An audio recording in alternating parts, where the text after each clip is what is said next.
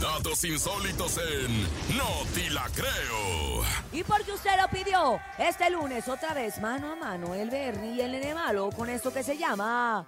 No, te la, creo. Y es que, a ver, yo sé que el fenómeno de los gemelos es algo muy bonito genéticamente hablando, pero hay unas gemelas que hacen todo juntas y también, raza, comparten el novio. Y en sus propias palabras han dicho, queremos quedar embarazadas al mismo tiempo del mismo hombre. Esto es eh, con Ana y Lucy de Cinque. Son dos hermanas gemelas australianas. Tienen 35 años y están tratando de tener hijos al mismo tiempo y nada más que con ven el prometido de ambas. Según ellas mencionan que no pueden vivir separadas y dedican su vida a vestirse y actuar igual. Las hermanas expresaron que están felices de vivir de esta manera. Ellas dicen, no podemos vivir la una sin la otra. No podemos estar separadas. Si es posible, nos gustaría estar embarazadas y estar todos juntos. Las gemelas están eh, decididas a realizar todas juntas, por ello comparten el mismo novio. ¿Qué, qué, onda con las batas estas? Y sus familias comentan que al principio fue difícil aceptar